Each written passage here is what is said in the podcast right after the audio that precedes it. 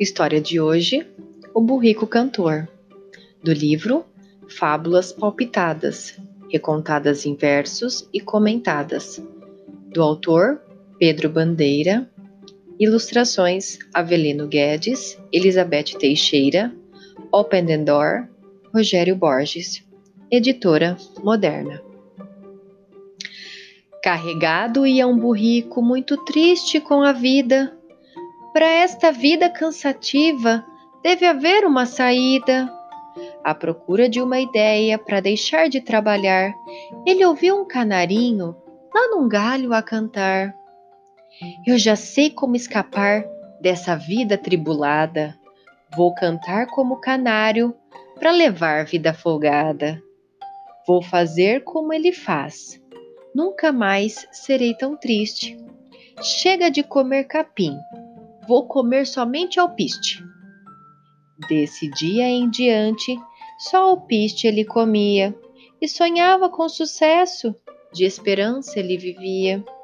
Sem comer como devia, foi ficando bem magrinho, só comia alpiste sonho para imitar o canarinho. Quando achou que estava pronto, preparou-se para cantar. Mas, por mais que ele tentasse, conseguia só zurrar. Foi azar desse burrico esforçar-se por cantar. Mas seria bem pior se imitasse o passarinho e tentasse a voar. E lá vem palpite. No final dessa história, eu queria perguntar: por que, que um pobre burro também não pode cantar? Por que, que qualquer um, se tentar com insistência, não aprenda a cantar e alegrar a audiência? Qualquer um que treine muito colherá sua vitória. Por isso eu quero propor outro fim para essa história.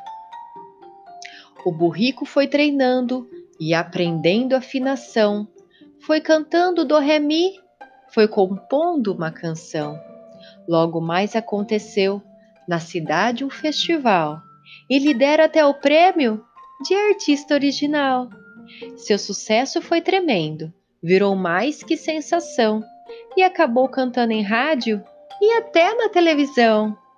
Que canário canta bem, isso todo mundo sabe, mas um burro ser cantor é mais do que novidade.